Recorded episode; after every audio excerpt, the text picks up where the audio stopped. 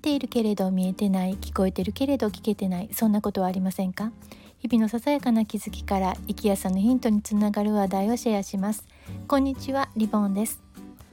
今日はあの女性が年齢を言いたくない心理について私が昔から不思議だなぁと思っていることについてあのつぶやこうと思うんですが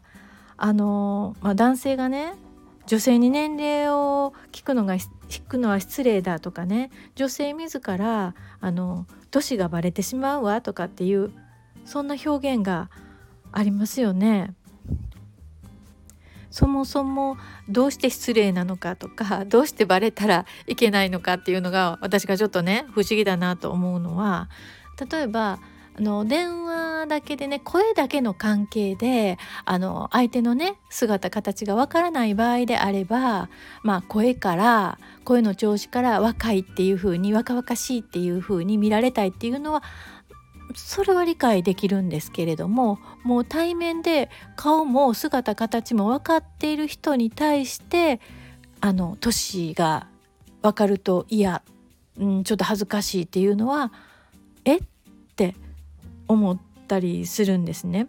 あの私は昔からこう、年上の女性に憧れを持つ感じだったのであの今覚えてる年齢で言ったら16歳ぐらいの時は23歳ぐらいのね人に憧れてあ早く年ね取りたいなとかって思っててその後も変わらず年を重ねることにまあなんかうんとポジティブな思いの方がね強くかったんですよね。で面白いのが例えばあのもう高齢になってっていうかね熟年高齢になって7080もう90とか100ぐらいのねそんなそれぐらいの高齢になると逆に誇らしげに年齢をねおっしゃるじゃないですか。